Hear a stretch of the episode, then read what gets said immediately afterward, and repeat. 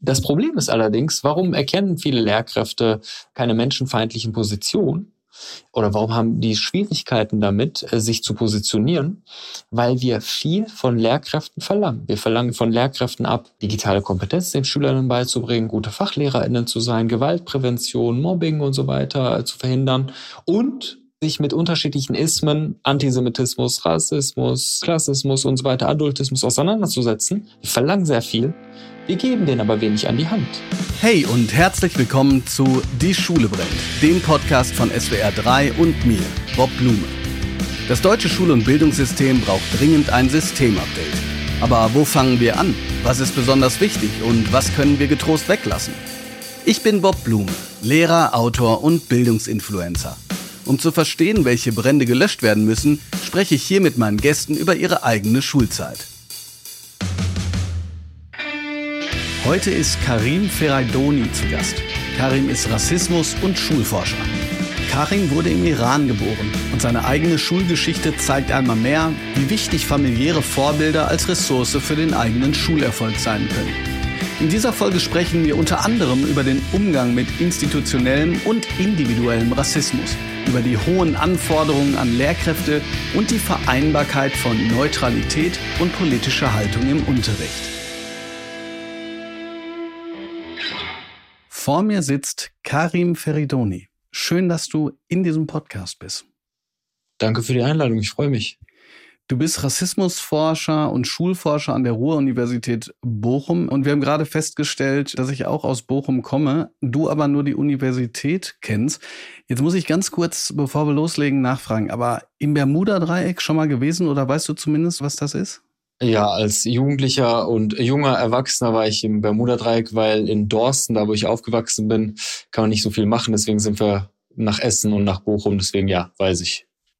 Genau, das Bermuda-Dreieck heißt äh, so, damals gab es auch noch nicht so einen großen Pappaufsteller, sondern man hat das nur informell so genannt, weil dort die Menschen, sagen wir mal, in den ganzen Kneipen verschollen sind. Da ist ja eine Kneipe neben der anderen immer wieder gewesen. Ne? So, du berätst die Politik in puncto Diversität, habe ich ja gerade schon aber gesagt, Rassismusforscher und eine starke Stimme im Internet, wenn es um Fragen von Diskriminierung und Rassismus geht. Eigentlich habe ich hier stehen gehabt, wie stellst du dich normalerweise vor? Aber vor einigen Tagen ist das ja sozusagen offiziell geworden. Herzlichen Glückwunsch an dieser Stelle. Du bist Professor, zum Professor ernannt worden. Kannst du vielleicht für diejenigen hier unter uns, die den Unterschied nicht so ganz äh, verstehen, nochmal sagen, was ist der Unterschied zwischen so einem Juniorprofessor äh, und einer Professur, wie du sie jetzt bekommen hast? Ja, äh, erstmal danke für die netten Worte. Ich freue mich auch, äh, dass die Zeit des Banks zu Ende ist. Also der einzige Unterschied ist, dass ein Juniorprofessor nicht auf Lebenszeit ernannt wird, sondern zeitlich befristet.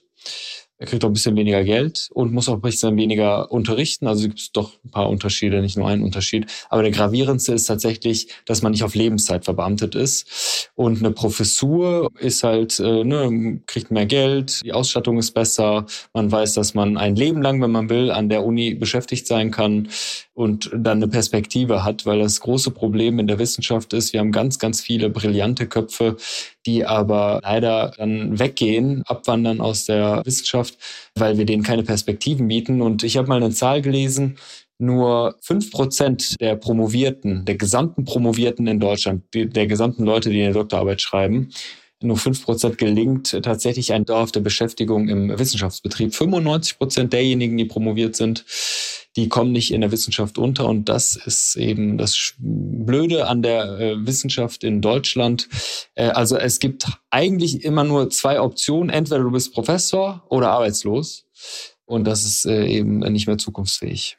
Es ist ja nicht umsonst so, dass der Hashtag Ich bin Hanna auch getrennt ist, der ja genau darauf auch aufmerksam gemacht hat. Ich muss jetzt noch mal eine Sache nachfragen, bevor wir uns ein bisschen mit deiner Schulzeit beschäftigen und dann natürlich, weil es ganz wichtig ist, auch mit deinen Themenschwerpunkten. Und zwar, ich war nicht so richtig überrascht, dass du auch jetzt ähm, Professor oder Professor geworden bist, kann man ja nicht sagen, aber jedenfalls diese Professur auf Lebenszeit bekommen hast, weil du ja auch schon zahlreiche Preise bekommen hast. Darunter hast du einen Preis bekommen ähm, von der Deutschen Vereinigung für politische Bildung. Die Kategorie war Innovation.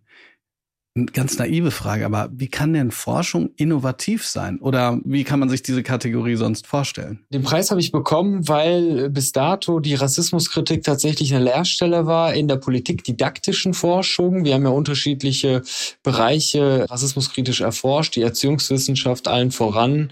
Also die Studien, auf die ich mich beziehe, kommen meistens aus der Erziehungswissenschaft und die Politikdidaktik ist ein sehr, sehr junges Fach. Also wir können jetzt nicht konkurrieren mit der VWL, die irgendwie auf drei, 400 Jahre Geschichte zurückblickt. Das hat unter anderem auch natürlich was mit der Geschichte Deutschlands zu tun, denn mein Fach, die Politikdidaktik, oder auch die politische Bildung wurde äh, eigentlich lange bis 1949 äh, zur Indoktrination genutzt. Also oftmals äh, haben die Mächtigen das als Werkzeug benutzt, um gefügige Untertanen äh, zu erziehen. Und erst seit 1949, auch mit natürlich Druck der Alliierten, wurde das Fach etabliert. Anfang, Mitte der 1950er Jahre, Anfang der 60er Jahre wurden die ersten Lehrstühle, also Professuren, ausgeschrieben für Politikdidaktik. Deswegen äh, vor dem Hintergrund, dass das ein junges Fach ist, habe ich den Preis bekommen, weil Rassismuskritik bis dahin gar nicht so eine große Rolle gespielt hat in der Politikdidaktik. Und ich glaube, ich habe den Preis auch bekommen, weil ich ein Buch geschrieben habe mit Nina Simon oder herausgegeben habe mit Nina Simon, äh, der sich nennt Rassismuskritische Fachdidaktiken. Und es geht ja nicht nur darum, Studien durchzuführen zum Thema Rassismus, inwiefern sind SchülerInnen betroffen, Lehrkräfte betroffen, sondern auch nicht nur die Problemebene, sondern die Lösungsebene. Wie kann man beispielsweise im Fach Politik, in der Schule über Rassismus sprechen. Ich glaube, deswegen habe ich auch den Preis bekommen.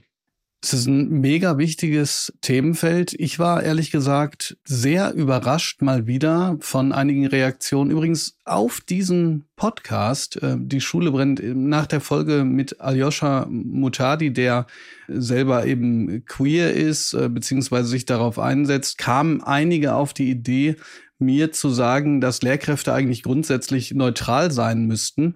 Und das ist natürlich falsch. Also das ist ein Mythos, dass Lehrkräfte neutral sind. Ich habe das Gefühl, dass es tatsächlich so weit geht, dass das ein Narrativ ist, das auch von rechts bedient wird, um eben zu sagen, ihr dürft euch gar nicht äußern, wenn irgendeiner ich weiß jetzt nicht, etwas gegen die AfD beispielsweise sagen würde und so.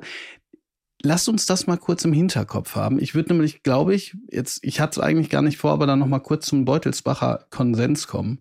Denn ich glaube, dass viel mehr Lehrkräfte das noch mal im Hinterkopf haben müssen, was eigentlich der Unterschied äh, ist zwischen Zurückhaltung und Mäßigung und von Neutralität. Zuvor aber kommen wir nach Dorsten. Wo ist Dorsten? Dorsten liegt im nördlichen Ruhrgebiet. Manche sagen auch äh, südliches Münsterland. Dorsten ist äh, ländlich geprägt, wenig äh, Menschen mit internationaler Familiengeschichte im Vergleich zum äh, Ruhrgebiet. Äh, liegt in der Nähe von Gelsenkirchen und äh, da bin ich aufgewachsen. Allerdings bin ich im Iran geboren. Die ersten fünf Jahre meines Lebens habe ich im Iran verbracht und dann bin ich in Dorsten aufgewachsen, habe da Abitur gemacht und dann bin ich weitergezogen zum Studieren nach Trier und Schweden und so weiter. Ich musste gerade eben daran denken, dass ich auf Twitter gelesen habe, dass man quasi jeden deutsche Städtenamen theoretisch für einen, ähm, für einen Mädchennamen nehmen könnte. Ich finde Dorsten da eher ungünstig, wobei es sich auch ein bisschen anhört, als würde jemand aus Sachsen den Namen Thorsten aussprechen. Unabhängig davon, kannst du dich dann ja mit fünf schon, ich sag jetzt mal, an so eine Art von Kulturschock erinnern, und äh, was war denn der Grund dafür, dass, dass deine Eltern zusammen mit dir dann äh, erstmal überhaupt nach Deutschland gekommen sind? Also gerade Deutschland vielleicht? Ja, der Grund, warum meine Eltern nach Deutschland gekommen sind, war die Islamische Revolution tatsächlich, weil mein Vater sozusagen bedroht wurde nach der Islamischen Revolution. Der hat auch einige Jahre im Gefängnis verbracht, immer mal wieder. Deswegen sind wir auch so spät erst ausgereist. Äh, mein Bruder und mein Vater sind ein Jahr vor mir ausgereist, vor mir und meiner Mutter. Ich bin mit meiner Mutter noch äh, zurückgeblieben, sozusagen im Iran. Und die haben alles geklärt in Deutschland. Wir haben auch Verwandte in Deutschland, die vorher schon hierhin gekommen sind und studiert haben größtenteils Medizin. Genau, das war der Grund. Also nicht so eine nette äh, Auswanderung aus irgendwie Lust und Laune, sondern weil wir mussten tatsächlich. Und Kulturschock, gut, ich konnte keine, die deutsche Sprache nicht, ne? Also das war der größte Kulturschock. Ich konnte mich nicht verständigen. Und das äh, habe ich ganz schnell gemerkt, weil ich ganz schnell in den Kindergarten gekommen bin, weil ne, sozialen Status kann man verlieren, man kann die Freunde verlieren, man kann das Netzwerk verlieren, man kann auch Geld verlieren, was aber sozusagen wenig verloren wird bei Migrantinnen ist die Bildungsaspiration, das Streben danach, den äh, Kindern äh, eine gute Zukunft zu bieten. Äh, und daran haben meine Eltern nahtlos festgehalten und haben mich direkt in den Kindergarten getan, damit ich äh, sozusagen äh, Deutsch lerne. Aber ich konnte mich am Anfang nicht verständigen. Es ging relativ schnell, glaube ich, dass ich Deutsch gelernt habe. Das war der größte Kulturschock. Und Reibekuchen kannte ich bis dato nicht. Wir hatten ein Kindergartenfest und da gab's Reibekuchen. Reibekuchen gibt's im Iran nicht. Und ich habe äh, so viele Reibekuchen gegessen, dass ich äh, mich übergeben musste. Das weiß ich auch noch vom Kindergarten. Mein sozusagen iranischer Magen war darauf nicht gepolt. Mir ist gerade was ganz Komisches passiert was ganz komisches. Ich habe Gänsehaut bekommen und zwar, weil ich an meinen Opa denken muss, der mittlerweile gestorben ist und der hat immer wahnsinnig gut gekocht und der hat immer Reibekuchen gemacht. Reibekuchen, das muss man ja sagen, das ist, das sind so Kartoffeln äh, sozusagen ineinander gerieben, das wird so eine richtige Matsche und das wird dann in unfassbar viel Fett ertränkt, ja. Und das gibt es gibt's mit Apfelmus. Also das ist mega, mega lecker. Aber wie du gesagt hast, also übertreiben sollte man es da auch nicht. Und Grundschulzeit, ist das etwas, woran du dich gerne erinnerst zunächst mal? Oder ist es auch so, dass, ich sag jetzt mal, dein Background dann irgendwie ein Thema war? Also sowohl als auch. Das ist eine Zeit, an die ich mich gerne zurückerinnere, aber natürlich war meine Herkunft oder das, was damit verbunden wird, bei Lehrkräften, Mitschülern auch Thema. Ich hatte eine sehr, sehr schöne Grundschulzeit und ich habe vor einiger Zeit meine Grundschullehrerin tatsächlich wieder getroffen, denn ich habe an der Schule, an der Gesamtschule, habe ich mein Abitur gemacht da habe ich, äh, wurde ich eingeladen, um einen Vortrag zu halten und das stand dann in der Dorstener Zeitung. Äh, meine Klassenlehrerin hat das gelesen und ist dann gekommen und äh, meinte dann zu mir, ja, ich habe mich total gefreut, Professor Dr. Karim Firaiduni, ich musste dich unbedingt wiedersehen. Du warst einer meiner besten Schüler. Und dann habe ich mich zurück äh, erinnert an meine Übergangsempfehlung und äh, die besagte Frau hat mir gesagt, dass ich, wenn ich mich ganz doll anstrenge, schaffe ich vielleicht die Realschule. Und dann dachte ich so, wow, wie frappierend sozusagen der Unterschied ist. Auf der einen Seite so konstruiert sie mich als einen ihrer besten Schüler und auf der anderen Seite hat sie mir gesagt, dass ich, wenn ich mich anstrenge, fast die Realschule, vielleicht die Realschule schaffe. Und meine Mutter war übrigens auch da. Zum ersten und einzigen Mal war sie äh, bei einem Vortrag von mir. Und sie hat den Satz gehört, wir haben uns unterhalten und dann hat sie mich beiseite genommen und meint so, äh, die Frau, das stimmt doch gar nicht. Wir wissen doch beide, wie das Gespräch gelaufen ist. Und dann habe ich gesagt, ja, also, aber vielleicht braucht sie das, diese Verklärung der Vergangenheit, um jetzt irgendwie das zu rechtfertigen, ja. Ich würde ihr, und da kommt das Ambivalente ins Spiel. Auf der einen Seite könnte man, das, könnte man sagen, so, die hat ein total schlechtes Bild abgegeben als Lehrerin. Auf der anderen Seite, ich bin ja selber Lehrer, ich weiß, was für strukturelle Schwierigkeiten es gibt im äh, Schulsystem und was auch für Quatsch von Lehrkräften verlangt wird im deutschen Schulwesen. Zum Beispiel der Quatsch, eben mit neuneinhalb Jahren zu entscheiden, ob Karim jetzt eine Gymnasialempfehlung bekommt, eine Realschulempfehlung, eine Hauptschulempfehlung oder eine Förderschulempfehlung.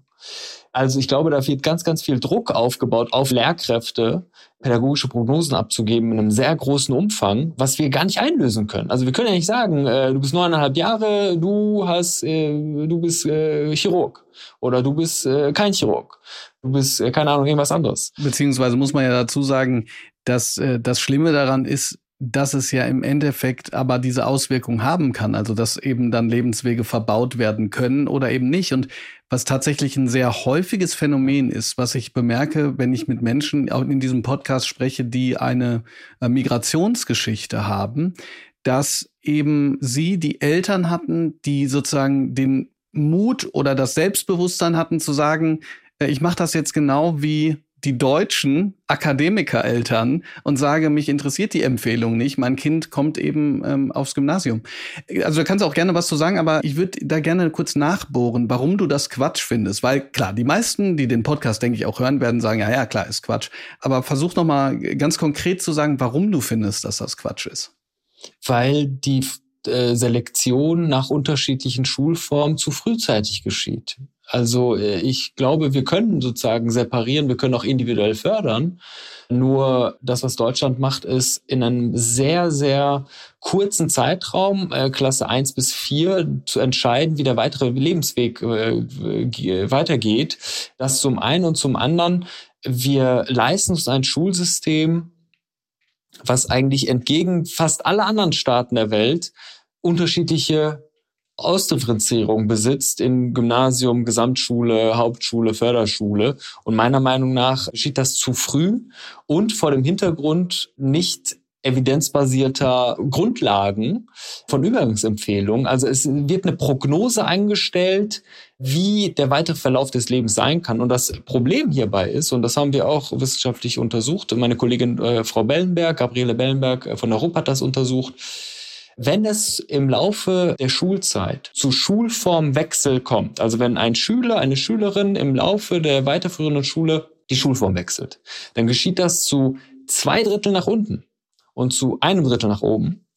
Und das ist eben das äh, Schwierige daran. Also wenn du erstmal auf der Hauptschule bist, obwohl du kognitiv irgendwie vielleicht auch total brillant bist, ist es sehr, sehr schwierig, da rauszukommen. Und deswegen glaube ich, die Lösung kann sein, eine Schulform für alle, die inklusiv aufgestellt ist, die aber auch andere Parameter besitzt und andere Strukturmaßnahmen, weniger Unterricht äh, für äh, Lehrkräfte und SchülerInnen, mehr Freiarbeitsphasen, selbstständige Arbeitsphasen, damit Lehrkräfte auch tatsächlich die Schülerinnen individuell fördern können. Du rennst, glaube ich, sehr, sehr viele Türen ein. Was ich immer faszinierend finde, ist, ähm, ich habe mal ein Reel gemacht, wo es genau darum ging, so nach dem Motto, okay, also ihr Kind ist jetzt in der vierten Klasse, wollen Sie eigentlich, dass es in acht Jahren studiert oder nicht? Ne? Und äh, sozusagen mit mir selbst und dann gesagt, also wie soll ich das denn jetzt beurteilen?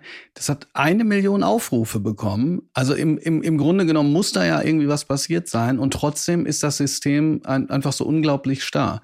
Ich würde da gerne auch noch hinkommen, möchte mich jetzt aber noch mal ganz kurz dem kleinen Karim zuwenden. Du hast an einer Stelle gesagt, dass du beispielsweise überhaupt keine Berührungen hattest mit mit People of Color. Das heißt, äh, du, ne, man ist sozusagen, man man wächst auf und und hat vielleicht auch keine Vorbilder. Das nee nee gar nicht. Okay, ich habe gedacht, dass du das deshalb gesagt hast, weil man sozusagen dann kein Identifikationspotenzial hat. Also dann mich gerne verbessern und hattest du Lehrerinnen und Lehrer, die dich unterstützt, gefördert und vielleicht auch deine Neugierde, deine Lernlust entfacht haben, denn ähm, ich denke mal, mit so einer sehr akademischen Laufbahn, die du bis äh, zum, zum Professor gemacht hast, ja, glaube ich, das fällt ja nicht vom Himmel, sondern das ist ja, hat sich ja wahrscheinlich irgendwann schon angedeutet, oder? Ich habe vorhin gesagt, dass äh, Dorsten ländlich geprägt ist und es nicht so viele Menschen mit internationaler Familiengeschichte gibt, aber äh, wir haben äh, viele Menschen in unserer Familie äh, gehabt, die im Iran studiert haben oder nach Deutschland gekommen sind oder in andere Staaten und studiert haben und äh, meine Eltern meine Mutter war Lehrerin, mein Vater äh, war Bankdirektor, deswegen ähm, hatte ich da schon von zu Hause aus sozusagen Vorbilder und äh, jede Familienfeier von uns äh, glich sozusagen einem äh, Krankenhausfest, weil da unterschiedliche Ärzte sozusagen da waren. Das waren sozusagen meine Vorbilder und das Frappierende war, dass ich äh, manchmal von Lehrkräften, nicht von allen Lehrkräften, aber von manchen Lehrkräften gehört habe, hier irgendwie, ne, mach mal lieber eine Ausbildung oder die haben gelacht, als ich auf der weiterführenden Schule gesagt habe, ich will Abitur machen, weil ich auf der Realschule war vorher und dann auf, äh, auf die Gesamtschule gegangen bin, um Abitur zu machen. Einige haben mich unterstützt, einige haben gelacht, was aber ganz felsenfest, äh, glaube ich, in meiner Erinnerung und auch sozusagen in meinem Selbstbild verankert ist, sind die familiären Runden, in denen ganz klar war, ja, sozusagen, du musst studieren gehen, wir haben es geschafft, du schaffst es auch. Äh, ich habe deswegen auch nie die Universität, als ich angefangen habe zu studieren, als total fremden Raum wahrgenommen. Also ich kann mir vorstellen, dass beispielsweise weißdeutsche Menschen, äh, die zum ersten Mal in ihrem Leben oder sozusagen äh, die als erste in ihrer Familie studieren gehen. Ich glaube, die nehmen ihr den äh, universitären Raum als fremder wahr als ich, weil ich habe das eigentlich immer sozusagen in familiären Strukturen im Bekanntenkreis gehabt, dass ich äh, akademische Vorbilder hatte und auch meine Eltern haben gesagt, natürlich äh, sozusagen müsst ihr studieren gehen zu mir und meinem Bruder. Äh, das hat natürlich andere negative Konsequenzen. Also diese sozusagen, ich wollte gerade fragen, hat dich das unter Druck gesetzt auch oder war ja natürlich klar. Klar, der Druck ist immens gewesen, aber das hat mich auch ein Stück weit beschützt. Ich würde das nicht ganz negativ sehen, den Druck, äh, weil der, Druck war auch mit Ambition verknüpft. Und äh, der äh, Druck und die Ambition, die Zielsetzung und auch die Unterstützungsleistung meiner Eltern und der Verwandten, die haben mich beschützt vor den negativen Klischeebildern, die manche Lehrkräfte mir gegenüber hatten. Deswegen äh, glaube ich, das ist auch wieder ein ambivalentes, äh, eine ambivalente Sache. Ich würde das auch nicht schwarz-weiß sehen, sondern natürlich hat, hatten wir Druck zu Hause, auf der anderen Seite sehr viel Unterstützung und auch eine Perspektive. Und ich glaube, das trägt auch dazu bei, dass ich äh, die Karriere äh, gemacht habe, weil ich glaube, du musst in der Wissenschaft tatsächlich einen langen Atem haben und niemand kann dir vorher sagen, kriegst du eine Professur oder nicht. Und viele äh, Menschen haben gar keine Alternative. Ich war ja ausgebildeter Lehrer. Ich konnte, hätte im Notfall sagen können, wenn das, wenn ich die Professur nicht bekommen hätte, ich gehe wieder zurück in die Schule. Aber viele Menschen haben diesen Notnagel nicht und ich bin 39. Das heißt, was willst du, wenn du nicht ausgebildeter Lehrer bist, mit 39 machen, wenn es mit der Wissenschaft nicht klappt. Und ich glaube, diese Ambition, aber auch das Selbstvertrauen, äh, das haben mir meine Eltern gegeben und auch die Verwandten, die tatsächlich dieses System schon durchlaufen haben. Bitte keinen Shitstorm. Nicht alle Lehrkräfte machen das als Notnagel an dieser Stelle. Äh, liebe Grüße an alle Hörerinnen und Hörer. Nee, Quatsch. Also ich glaube, jeder weiß, äh, wie du das auch gemeint hast, zumal das ja auch mit ähm, unterschiedlichen, ja, mit unterschiedlichen Interessenlagen verbunden ist, wo man, wo man reinkommt. Bevor es weitergeht, kommen wir mal zu den Kategorien. Take a break. In der Pause. Spaß. Aber du bist nicht in die Raucherecke gegangen. Nee, ich habe noch nie geraucht. Ich habe Asthma. Ich, wenn ich rauche, dann ist es schwierig. Okay, das heißt sofort raus und spielen. Ja. Also kommt auf das Alter an. Ich habe jetzt nicht mehr mit in der Oberstufe habe ich jetzt nicht Fußball gespielt. Da war ich bestimmt mit Freunden in der Raucherecke, ohne was zu rauchen. Aber sonst äh, ganz, ganz viel gespielt, ja. Ich habe nur gehört, ohne was zu rauchen. Ich frage jetzt nicht nach, was deine, was deine MitschülerInnen da geraucht haben. Besser, besser. Die Klassenfahrt. Ja, äh, selbes Thema wie gerade, auch was zu rauchen, aber äh, auch da war ich nicht dabei. Äh, auch Spaß, Freude. Äh, was habt ihr gemacht? Weißt du das noch? Boah, wir waren einmal, glaube ich, in äh, Canterbury in England. Das war in der neunten oder zehnten Klasse auf der Realschule. Das war richtig cool. War, warum war es richtig cool? Ersten, ja, weil das zum ersten Mal war ich in England. Davor war ich nie in England. Aber was ich auch hasse seitdem, glaube ich, sind diese Busfahrten. Warum ist man immer so 35 Stunden mit dem Bus gefahren. Äh, okay, ich kann mir das schon vorstellen, weil wir alle keine Lust hatten, irgendwie 700 Euro oder 700 D-Mark für einen Flug auszugeben. Aber ich, äh, ich glaube, mich kriegst du nicht mehr in so einen Bus rein. Sorry.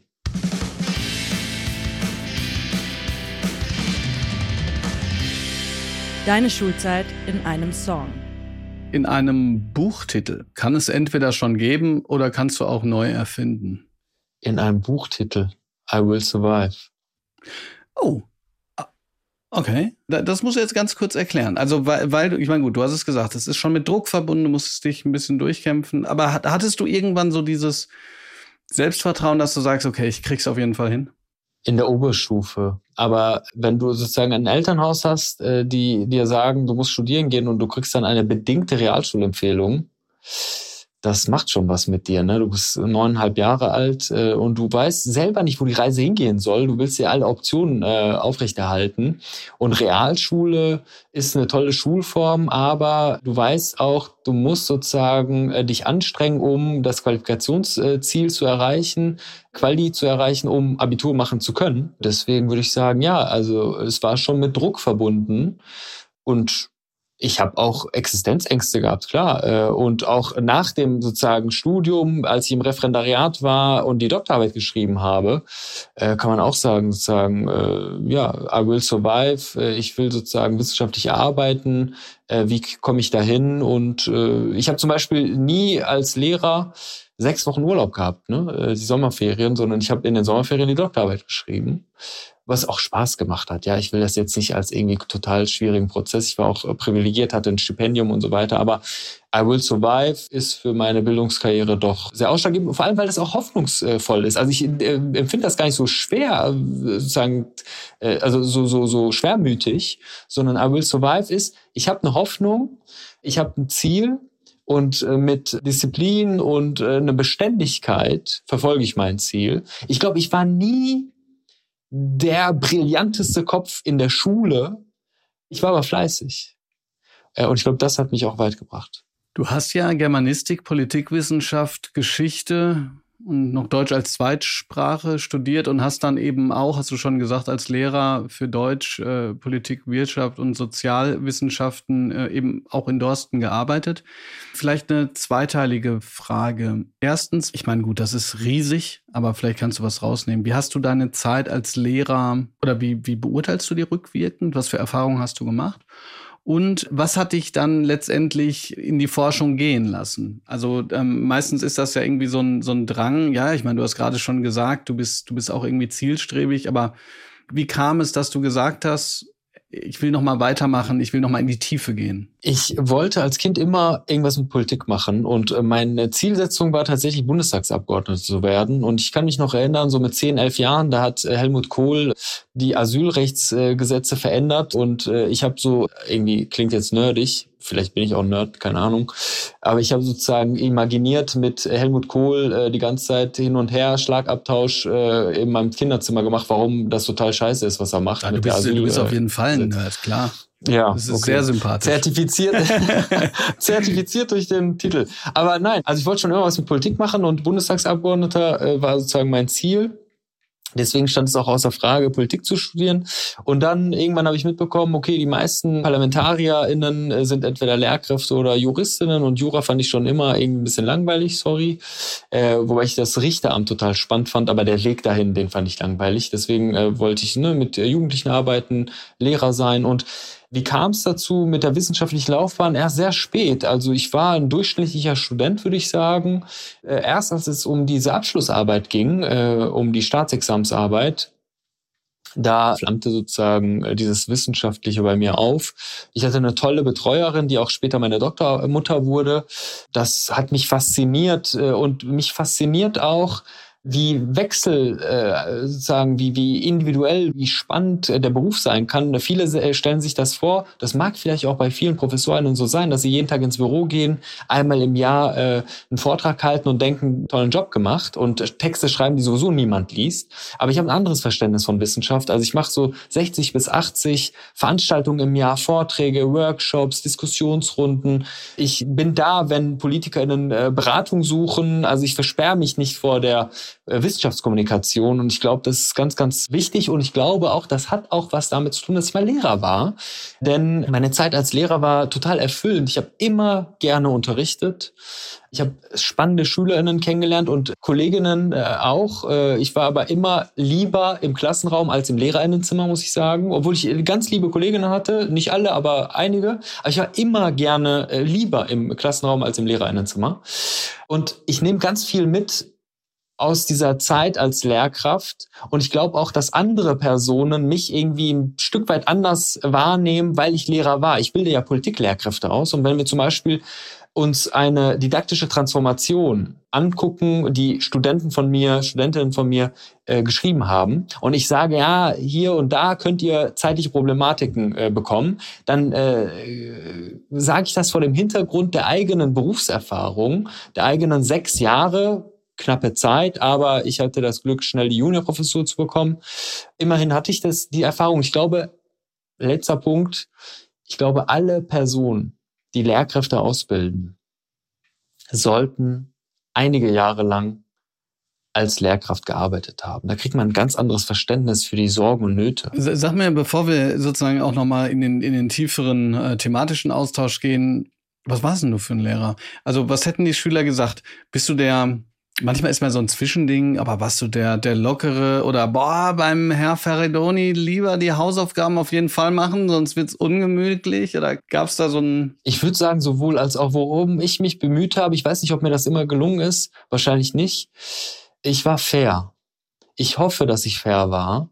Und ich habe manchmal so Sätze gesagt, äh, wenn es so Streitigkeiten gab in der Klasse, Konflikte, da meinte ich so, Leute, also Niemanden von euch wird es in zehn Jahren jucken, ob XY die Hausaufgaben gemacht hat. Aber ihr werdet in zehn Jahren wissen, hatten wir hier eine gute Zeit oder nicht. Also, und das vielleicht habe ich damit jemanden erreicht, vielleicht habe ich aber auch, muss sagen, äh, Quatsch geredet.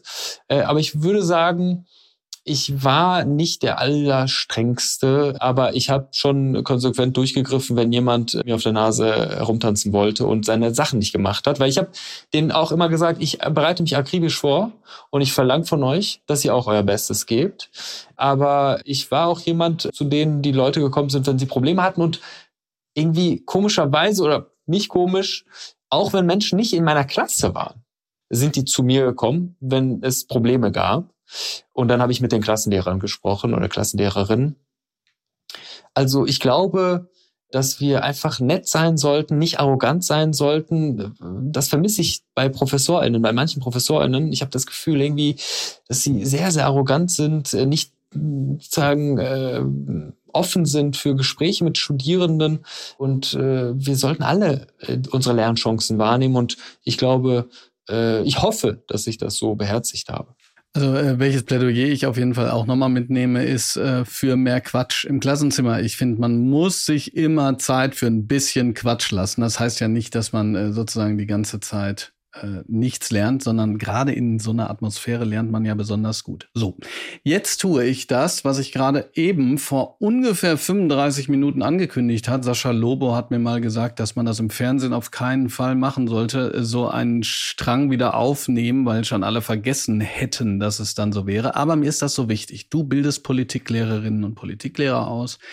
Ich habe es gerade schon mal gesagt, ich war etwas irritiert darüber, dass nachdem ich über in dem Fall sexuelle Orientierung gesprochen hatte, das geteilt hatte, mir Menschen, auch Politiklehrer übrigens, in die Kommentare geschrieben haben, nee, das geht alles nicht, man müsse neutral sein.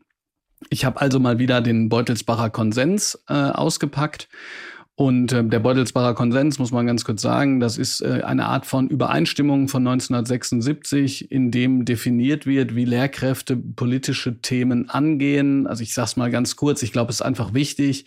Du kannst äh, dann gerne sagen, falls ich was falsch mache. Überwältigungsverbot. Also ich kann beispielsweise nicht reingehen und sagen, und oder sollte nicht, ihr sollt die Grünen wählen. Nur die Grünen sind eine gute Partei. Das geht nicht. Ich kann auch keine Symbole ähm, irgendwie an meine Jacke binden oder zumindest nicht, nicht dauerhaft. Anscheinend gibt es einen Präzedenzfall. Dann das Kontroversitätsgebot. Das bedeutet, dass ich das als kontrovers darstellen muss, was kontrovers ist. Wenn ich zum Beispiel sage, der Flügel der AfD ist gesichert rechtsextrem, dann kann ich das sehr schön machen, weil das nicht kontrovers ist, sondern äh, gesichert ist durch äh, den Verfassungsschutz. Und ich muss lernerzentriert sein. Das heißt, ich muss ähm, in meiner Form, weil es ist ein hierarchisches Verhältnis, dafür sorgen, dass die Schülerinnen und Schüler die Gegenstände auf eine Form durchdringen können, die sie dann dazu führen, ein eigenes Urteil zu bilden. Ich finde dieses Letzte auch extrem wichtig, weil mich dann Leute gefragt haben, wie ist das denn jetzt zum Beispiel mit Parteien, wo auch Rechtsextremisten drin sind und so weiter. Und da habe ich gesagt, Mensch, im Grunde genommen ist diese Lernerzentrierung ja auch eine Möglichkeit, die Schüler selber darauf schauen zu lassen. Guckt euch folgende Aussagen an. Ich meine, es ist ja nicht so, als wenn Faschisten äh, verstecken würden, äh, Faschisten zu sein. Das ist ja sozusagen das Schlimme. Und all das zusammen da ist es noch so, dass das Beamtenstatusgesetz sagt, ja, man muss, muss sich mäßigen und zurückhalten. Also man kann jetzt nicht irgendwie in die Klasse gehen und äh, sozusagen Danger Dance, das ist alles von der Kunstfreiheit gedeckt, ohne äh, zu markieren, dass es ein Lied ist, in voller Länge singen. Aber grundsätzlich kann man und muss man natürlich eine politische Orientierung haben, und zwar eine, die auf der äh, demokratischen Grundordnung fußt. So, anstatt eine Frage zu stellen, äh, laber ich jetzt alles, aber du bist der Hauptexperte. Gibt es noch etwas, was du dazu sagen kannst? Und zweite Frage, Warum gibt es diesen Mythos äh, überhaupt? Also das ist ja hoch, ich würde ja fast sagen, das ist gefährlich, weil, weil man damit ja Leute einschüchtern kann. Und ich hatte auch das Gefühl, dass Lehrkräfte gesagt haben, was? Ich dachte, ich dürfte überhaupt nicht sagen, äh, ähm, wo, wofür ich einstehe und so. Ja, also ich habe dem nichts hinzuzufügen, äh, wie du das beschrieben hast mit dem Beutelsbacher Konsens. Ich würde mich auf die andere Frage beziehen. Äh, woher kommt das eigentlich? Also äh, da können wir auch unterschiedliche Stränge verfolgen. Der eine Strang ist natürlich, weil es den Menschen, die menschenfeindliche Parolen, Positionen verteidigen wollen oder salonfähig machen wollen, in den Kram passt, äh, von den Lehrkräften, insbesondere von den Politiklehrkräften zu verlangen, sich neutral zu verhalten.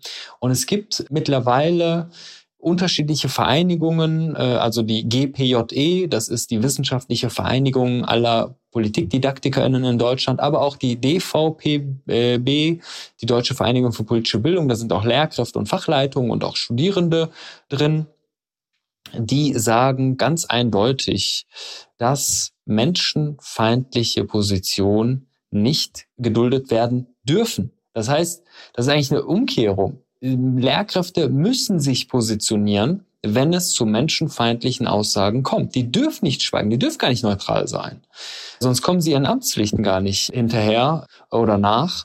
Deswegen es geht darum, sozusagen äh, nicht den Schülern vorzuschreiben, was sie wählen dürfen. Das äh, sage ich auch. Ich sage immer wieder allen meinen Studierenden, ihr habt alles Recht, die AfD zu wählen. Ihr habt alles Recht, die NPD zu wählen. Nur ich habe auch das Recht, die AfD mit Hilfe politikwissenschaftlicher Instrumentarien zu analysieren. Und wenn ich zu dem Schluss komme, die AfD ist in Teilen rechtspopulistisch bis rechtsradikal, dann muss das auch so stehen gelassen werden, auch im Unterricht. Das Problem ist allerdings, warum erkennen viele Lehrkräfte keine menschenfeindlichen Positionen? Oder warum haben die Schwierigkeiten damit, äh, sich zu positionieren?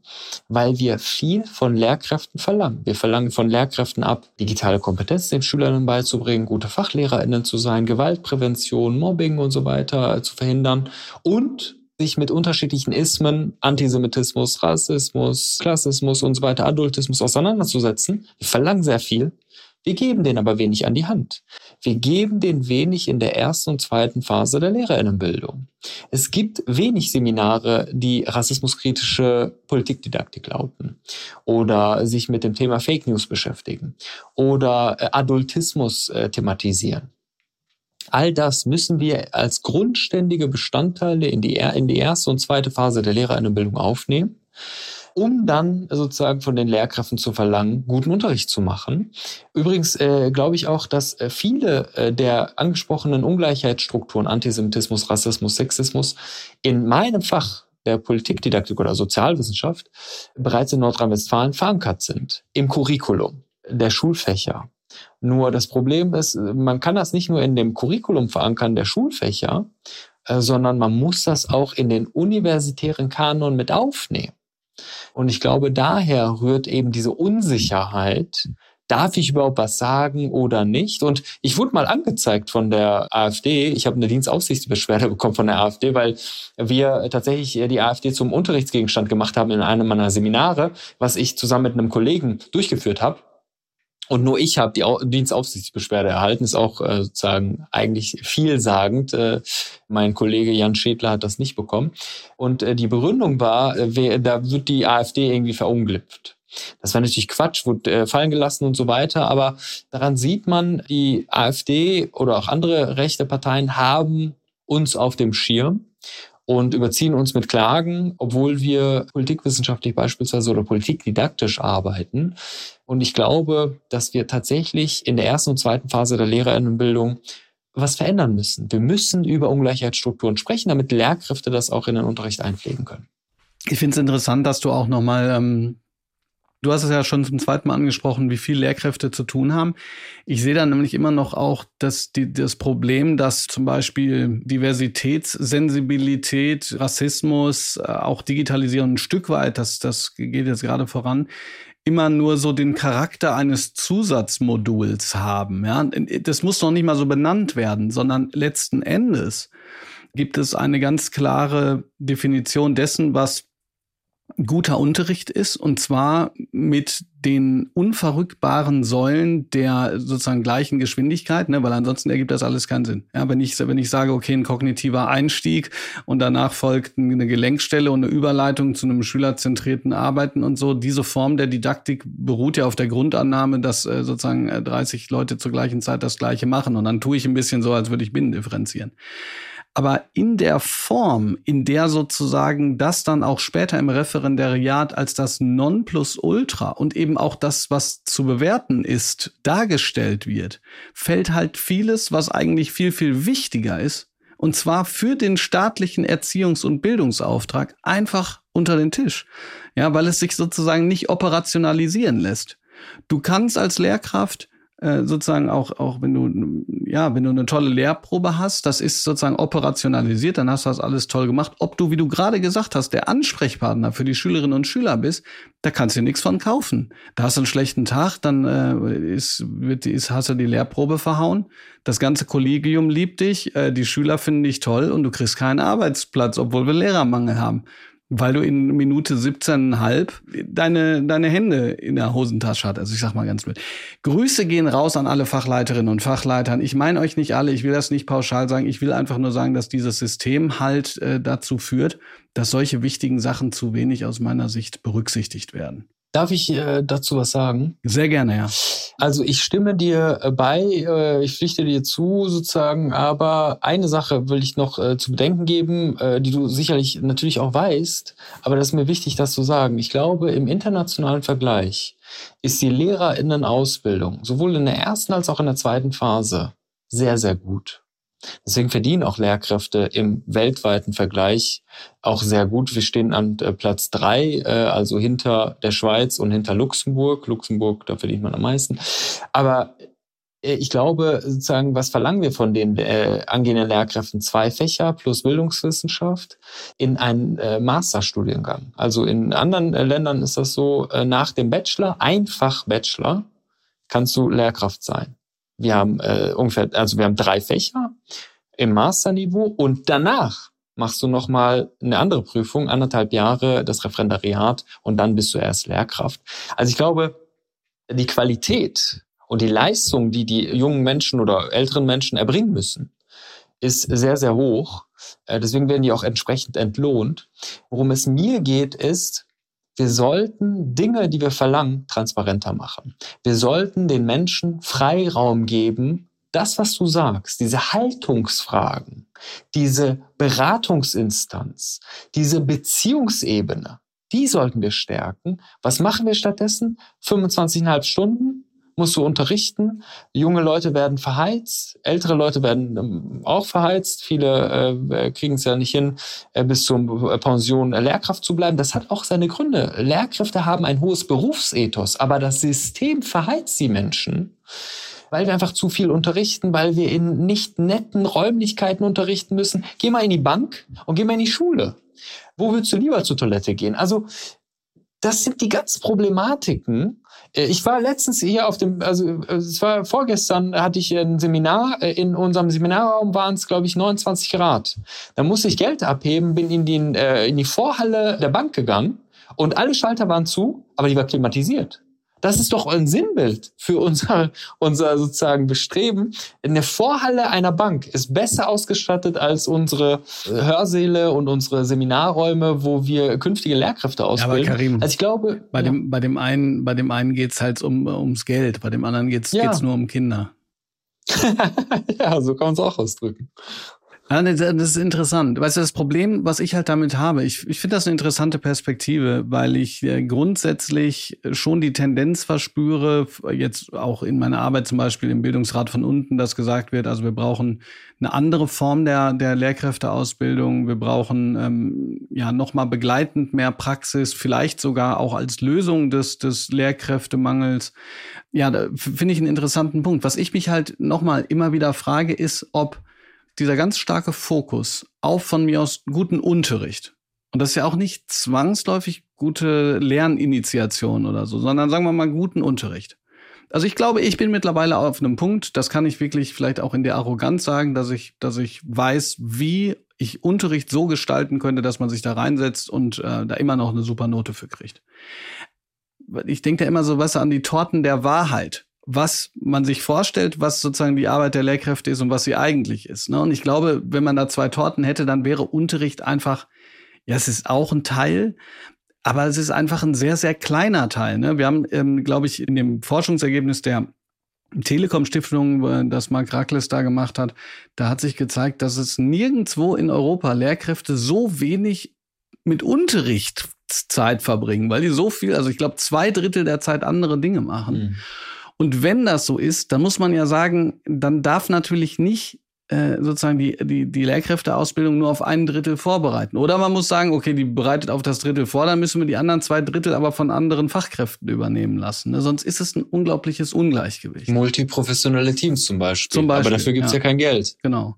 Jetzt würde ich gerne noch auf einen Punkt äh, zukommen. Du hast natürlich, wir können über ganz viele Punkte sprechen und ich fand, das war jetzt gar nicht geplant, aber finde das natürlich total spannend, ähm, wenn es um diese Lehrkräfteausbildung geht. Wir haben ja gerade kurz über Rechtspopulisten gesprochen und über und über Menschen, die rassistisch sind, weil sie rassistisch sein wollen, weil sie sozusagen sich darüber erheben. Jetzt gibt es ja aber auch diese Problematik des strukturellen Rassismus. Ich hatte, als du über deine ähm, Lehrerin gesprochen hast, da auch drüber nachgedacht. Jetzt muss man das ja vielleicht auch ein bisschen erklären, kannst du auch gerne machen, aber grundsätzlich ist ja die These, wenn ich sie richtig verstehe, da bin ich jetzt wirklich kein Experte, bitte hilf mir, dass Menschen rassistische Grundannahmen haben, die sie manchmal auch gar nicht äh, reflektieren. Also man ist nicht rassistisch, weil man ein Rassist ist, wenn man so möchte, sondern man denkt halt, jetzt blöd formuliert, naja, der heißt Karim, ähm, ja, lieber mal Realschule. So. Oder, ähm, oder, oder eben andere Beispiele. Und genau das ist ja auch dein Forschungsinteresse, nämlich solche, solcher, wenn ich das richtig verstanden habe, struktureller Rassismus in pädagogischen Institutionen.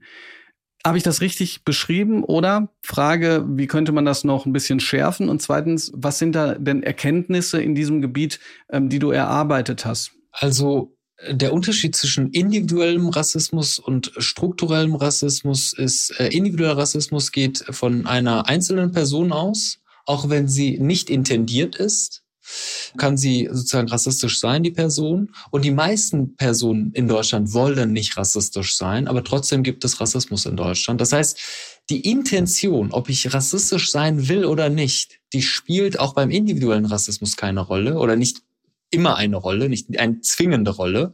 Ich will auch nicht sexistisch gegenüber meiner Frau sein, aber manchmal sagt meine Frau dies und jenes, was du gesagt hast, oder über einen Witz, über den du gelacht hast auf einer Party, das war sexistisch. Also äh, da bin ich trotzdem sexistisch. Und Tupoka Oget fasst das wie folgt zusammen. Wenn du mir auf den Fuß trittst, dann ist es egal, ob du das wolltest oder nicht, der Schmerz ist da. Also es geht um die Wirkung, nicht um die Intention. Und beim institutionellen oder beim strukturellen Rassismus, die werden auch synonym füreinander gebraucht, geht es äh, darum, Verfahrensvorschriften, Routinen, Gesetze, Dinge, die man schon immer so gemacht hat, die führen zu Rassismus, obwohl auch da äh, Menschen nicht unbedingt rassistisch sein wollen. Das ist natürlich eine sehr, sehr akademische Sprache, individuell institutioneller Rassismus. Aber auch beim institutionellen Rassismus, äh, den kann man auch nicht von Menschen abspalten. Also wenn, wenn zum Beispiel wir über Racial Profiling bei der Polizei sprechen, weil ich aktuell eine Doktorandin habe, die zum Thema Rassismus bei der Polizei forscht. Wenn wir beim Racial Profiling sind, also äh, Personen, die verdachtsunabhängig nur aufgrund äh, sozusagen des, der phänotypischen Eigenschaften kontrolliert werden von der Polizei. Also Hautfarbe. Schwarze Menschen. Alle, genau. Hautfarbe zum Beispiel, genau. Bei denen äh, kann man sagen, das ist institutioneller oder struktureller Rassismus, aber da stecken ja auch Individuen dahinter. Das heißt, zwei Leute oder eine Person, ein Polizist muss ja trotzdem dahin gehen und sagen, Ausweis bitte. Das heißt, diese beiden Dimensionen kannst du nicht gänzlich voneinander trennen, mhm. individuell, institutionell.